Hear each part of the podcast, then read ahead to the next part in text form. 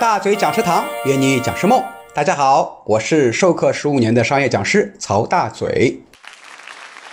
在前面我们分享了讲师课程定位的第一个标准，叫课程细分定位。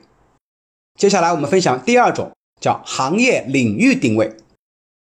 行业领域呢，就是专注于某一特定行业。比如金融板块、房地产板块、家装建材、美业板块、家电制造、汽车销售等等。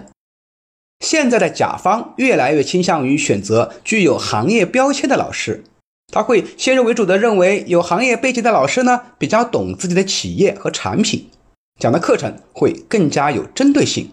但定位行业领域最好本身确实是有行业背景的。比如定位为银行类老师、金融类老师，最好是在某国有银行担任过多年要职的。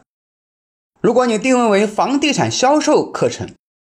最好是在某知名地产公司啊从事房产销售多年，而且呢还有过比较辉煌的战绩的。比如说你在房产销售里面啊曾经五年、六年担任过销冠，哎这样的业绩，而且最好有图片、奖杯。等等一系列的照片来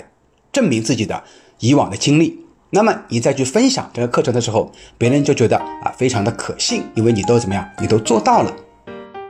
好了，关于课程分类以及定位的内容呢，我们这一节就分享到这里，我们下一期继续分享第三种定位方式。